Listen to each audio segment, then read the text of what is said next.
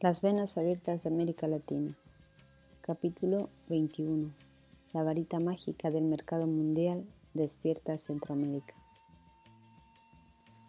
Las tierras de la franja centroamericana llegaron a la mitad del siglo pasado sin que se les hubiera infligido mayores molestias. Además de los alimentos destinados al consumo, América Central producía la grana y el añil, con pocos capitales, escasa mano de obra y preocupaciones mínimas.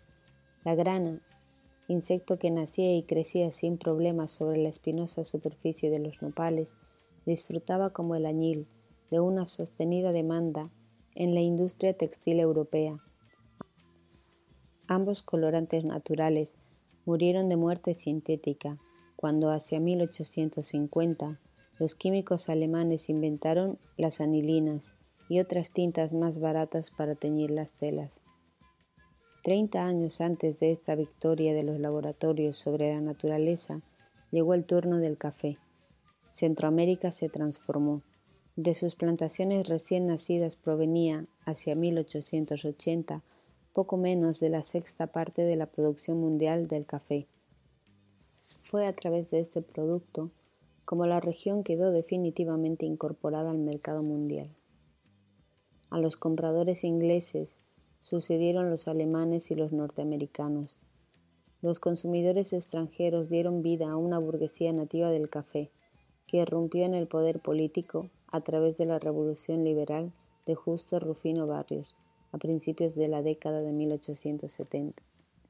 La especialización agrícola, dictada desde fuera, despertó el furor de la apropiación de tierras y de hombres y el latifundio actual nació, en Centroamérica, bajo las banderas de la libertad de trabajo. Así pasaron a manos privadas grandes extensiones baldías que pertenecían a nadie, o a la Iglesia o al Estado, y tuvo lugar el frenético despojo de las comunidades indígenas.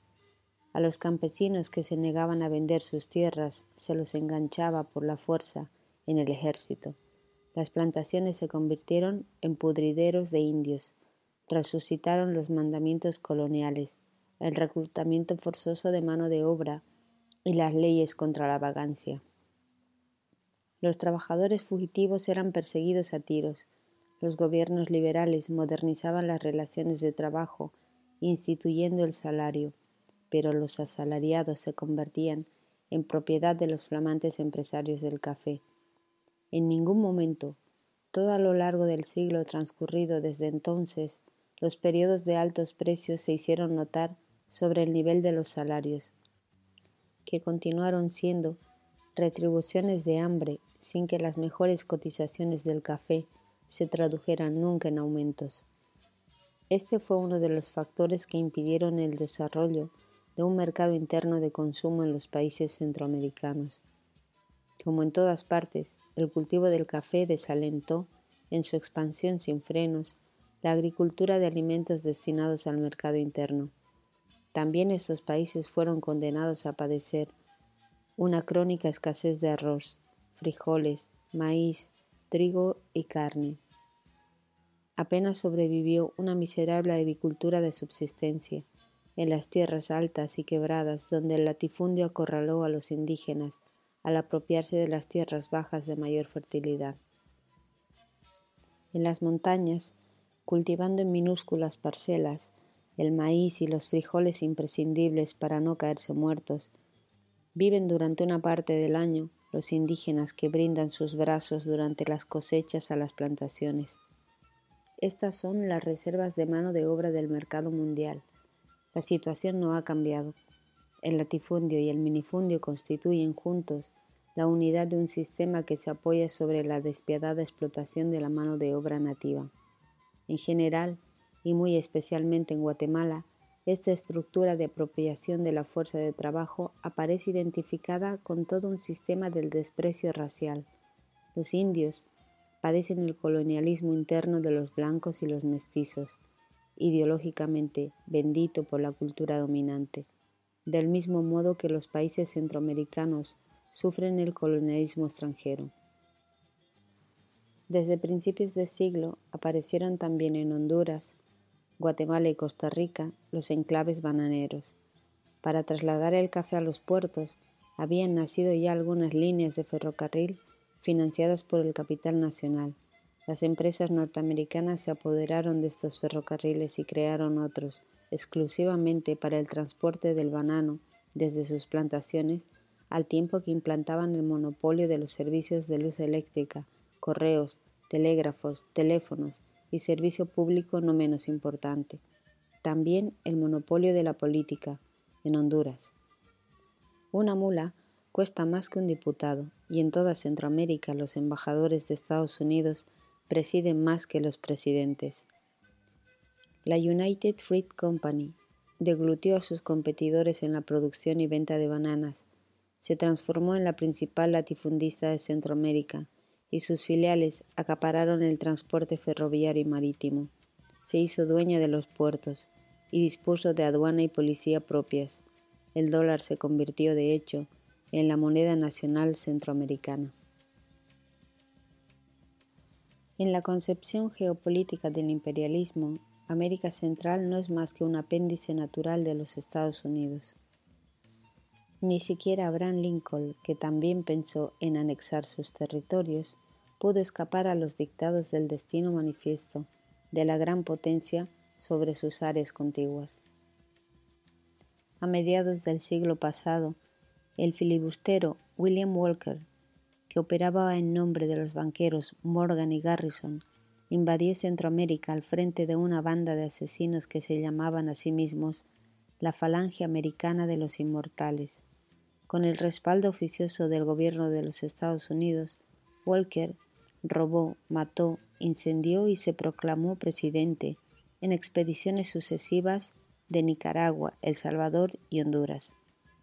Reimplantó la esclavitud en los territorios que sufrieron su devastadora ocupación, continuando así la obra filantrópica de su país en los estados que había sido usurpado poco antes a México.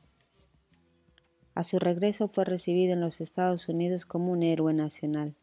Desde entonces se sucedieron las invasiones, las intervenciones, los bombardeos, los empréstitos obligatorios y los tratados firmados al pie del cañón.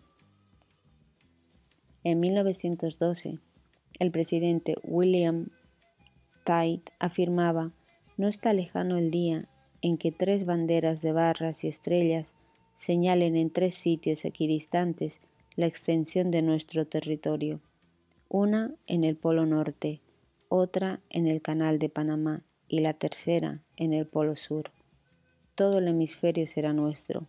De hecho, como en virtud de nuestra superioridad racial, ya es nuestro moralmente.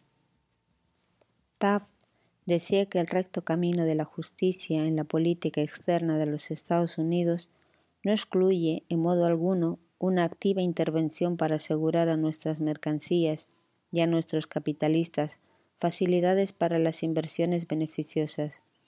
Por la misma época, el expresidente Teddy Roosevelt recordaba en voz alta su exitosa amputación de tierras a Colombia. I took the canal, decía el flamante Premio Nobel de la Paz, mientras contaba cómo había independizado a Panamá. Colombia recibiría poco después una indemnización de 25 millones de dólares. Era el precio de un país nacido para que los Estados Unidos dispusieran de una vía de comunicación entre ambos océanos.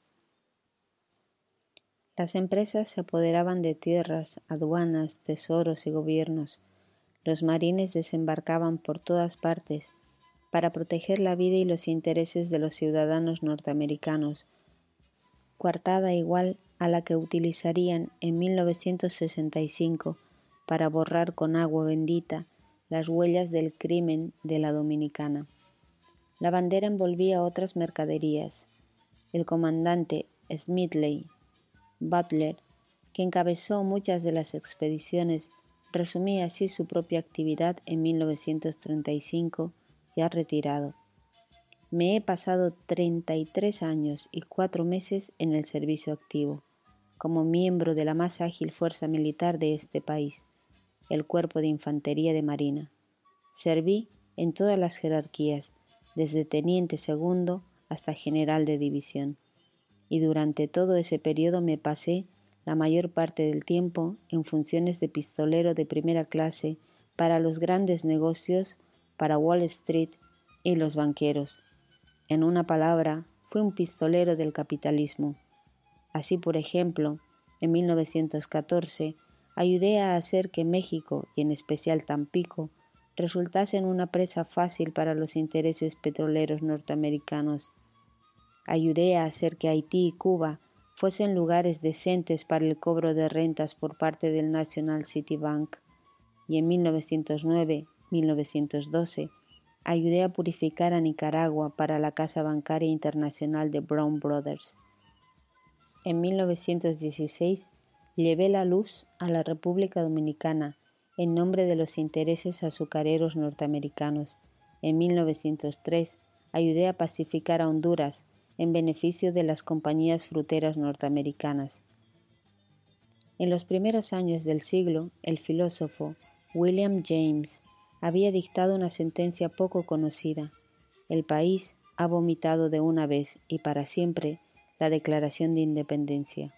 Por no poner más que un ejemplo, los Estados Unidos ocuparon Haití durante 20 años y allí en ese país negro que había sido el escenario de la primera revuelta victoriosa de los esclavos, introdujeron la segregación racial y el régimen de trabajos forzados. Mataron 1.500 obreros en una de sus operaciones de represión, según las investigaciones del Senado norteamericano en 1922, y cuando el gobierno local se negó a convertir el Banco Nacional en una sucursal de la National City Bank de Nueva York, suspendieron el pago de sus sueldos al presidente y a sus ministros para que recapacitaran.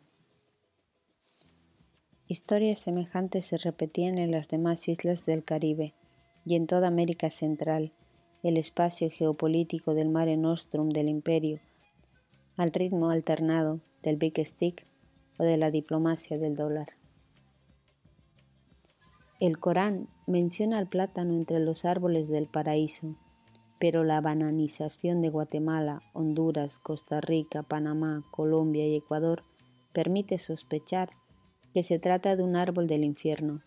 En Colombia, la United Fruit se había hecho dueña del mayor latifundio del país cuando estalló en 1928 una gran huelga en la costa atlántica.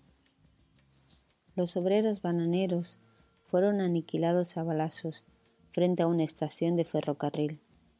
Un decreto oficial había sido dictado.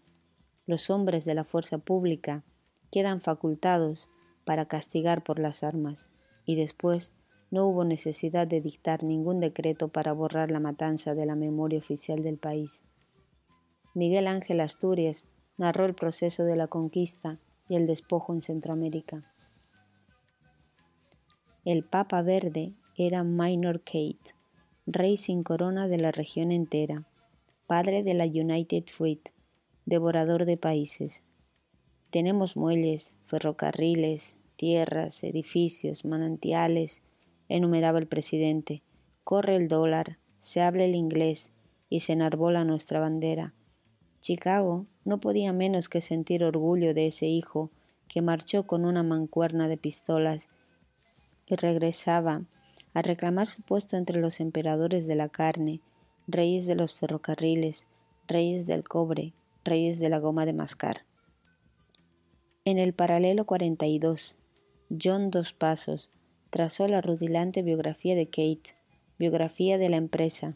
En Europa y Estados Unidos la gente había comenzado a comer plátanos, así que tumbaron la selva a través de América Central para sembrar plátanos y construir ferrocarriles para transportar los plátanos, y cada año más vapores de la Great White Fleet iban hacia el norte repletos de plata.